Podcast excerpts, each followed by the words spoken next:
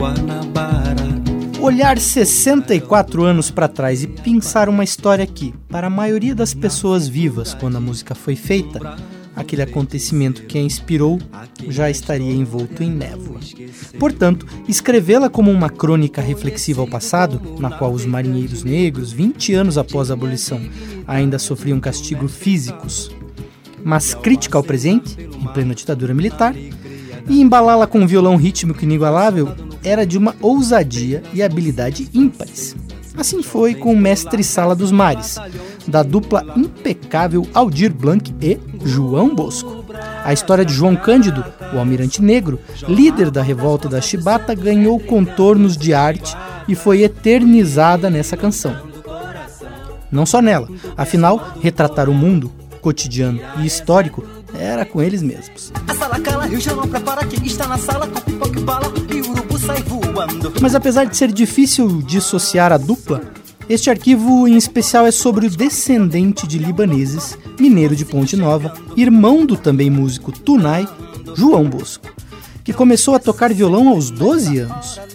Influenciado pelo jazz, bossa nova e tropicalismo, foi em 1967, em Ouro Preto, onde cursava engenharia civil, que sua vida enveredou para a música definitivamente.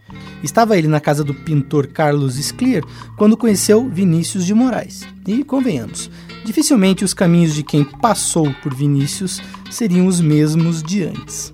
Compôs com o Poetinha, mas a sua aliança mais prolífica com o gênio das letras seria outra. Dali partiu para o Rio, onde em 1970 conheceu Aldir. Com o novo parceiro musical, o leque de belezas não cabe em 360 graus abriram os trabalhos com Bala com Bala e não pararam mais, sendo Aldir o único com quem dividiu criações até os anos 1980. Da safra, temos linha de passe, de cavaquinho de frente pro crime, o ronco da cuíca, corsário e, claro, talvez a sua criação mais marcante, o Bêbado e a Equilibrista. Interpretada por Elis Regina em seu LP Essa Mulher, de 1979, a música tornou-se um hino do período da anistia e do declínio da ditadura militar no Brasil.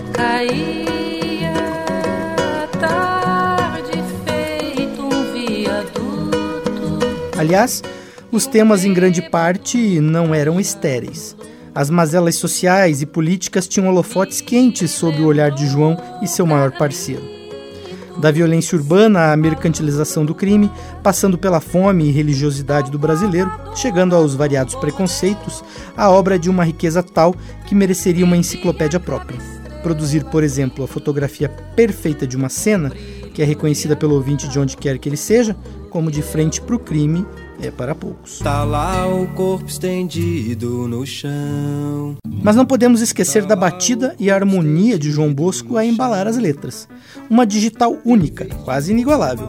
Um estilo que, se tentado imitar, logo o interlocutor repara e comenta: tá aí, essa batida é muito João Bosco. Quantos artistas podem bater no bojo do instrumento com tal selo, hein?